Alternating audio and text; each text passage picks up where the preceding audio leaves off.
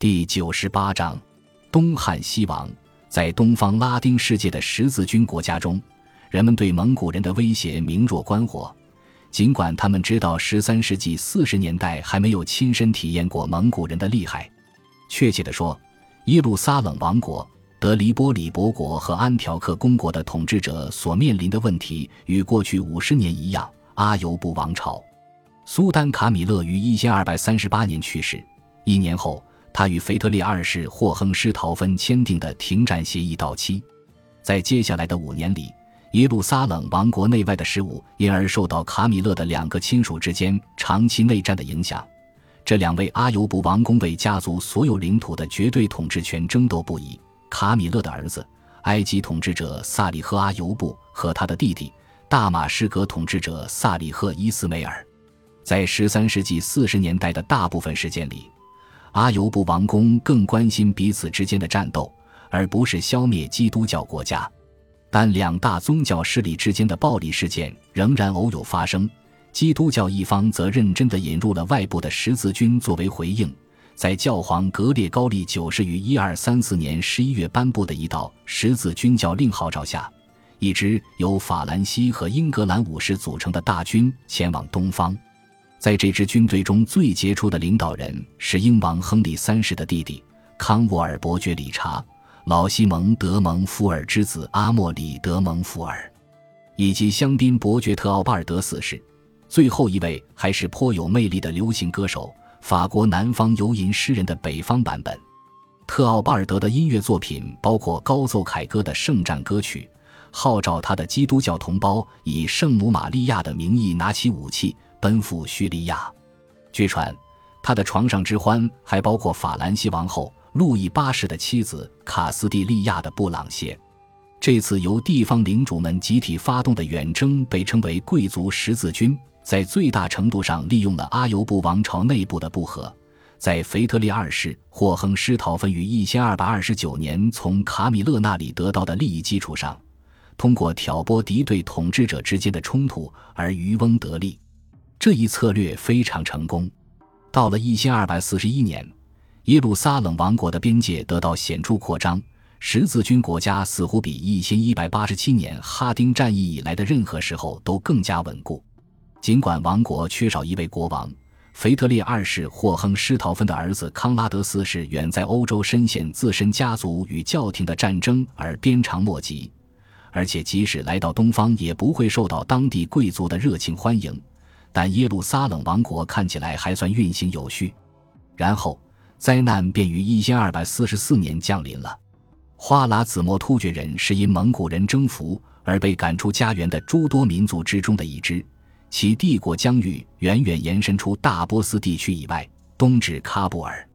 西抵高加索。花剌子模帝国在成吉思汗的骑兵狂飙中覆亡。一千二百二十年，帝国都城撒马尔罕陷落。在听闻蒙古人将融化的金属灌入一位不幸的花剌子模领袖的眼睛、鼻子和嘴里的消息后，这座城市的总督及其市民的集体意志被削弱了。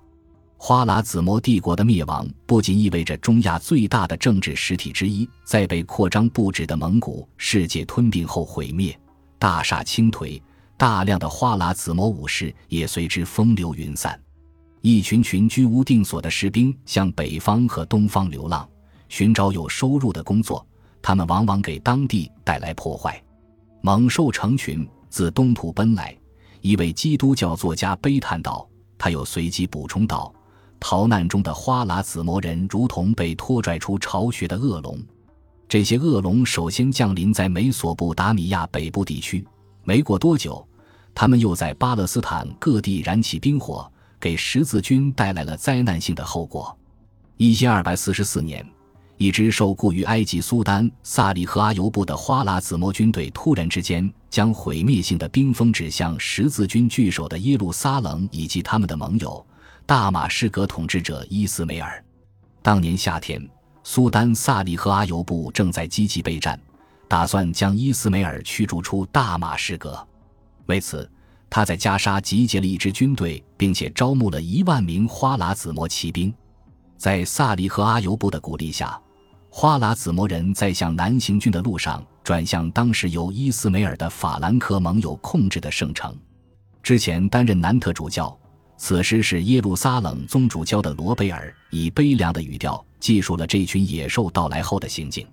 那些花剌子模异教徒向几乎没有防护的耶路撒冷频频发动攻击。他写道：“此处一指数十年前在阿尤布王朝统治下被拆毁，从未得到妥善重建的城墙毫无用处。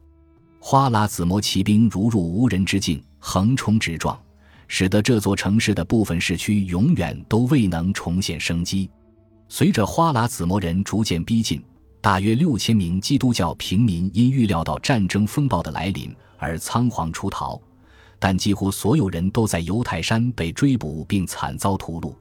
然后，八月二十三日，花剌子模人进入了几乎空无一人的以色列城市，并在天主的圣母前将所有在教堂里避难的基督徒开膛破肚。他们将撕夺斩首，他们将亵渎之手伸向我主复活的圣墓。极尽玷污之能事，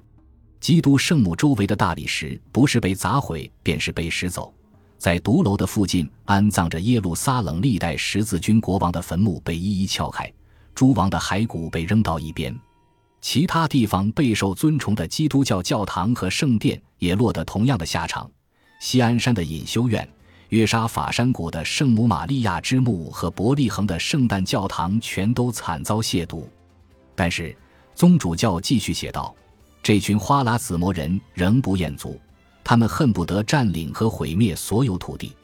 这一妄想并没有完全实现，但十字军在耶路撒冷之劫后的惨败已经足够糟糕。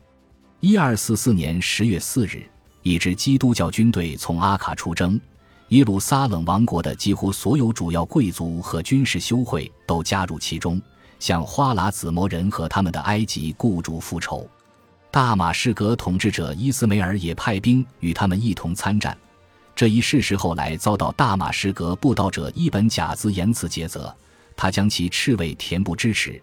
堂堂穆斯林竟然在十字架下行军，他对此深恶痛绝。十月十七日，基督徒和大马士革的联军在加沙附近与花剌子模人和埃及军队正面对阵，战役地点位于一个被十字军称为拉佛比的地方。根据宗主教的记载，大马士革的兵马差不多在战斗一开始的时候就被打得落荒而逃。在此之后，基督徒就像上帝的运动员和天主信仰的捍卫者一样英勇战斗，却仍然粉身碎骨。圣殿骑士团、医院骑士团和条顿骑士团几乎所有的骑士都在战场上殒命，得意之人只有三人幸存。成千上万的骑士、步兵、主教。修道院院长和司铎或是被杀，或是被俘。当宗主教从战斗中逃出升天，返回阿卡时，他发现整座城市都处于一种哭天抢地且痛不欲生的状态中，各家各户哀悼亡者。这是十字军自哈丁战役以来最具毁灭性的军事失败。于是，即便是在十字军的资源被分摊的日益稀薄，且蒙古人仍然威胁东欧的情况下。这场惨败也引发了令人熟悉的回应。一千二百四十五年夏，在第一次里昂大公会议上，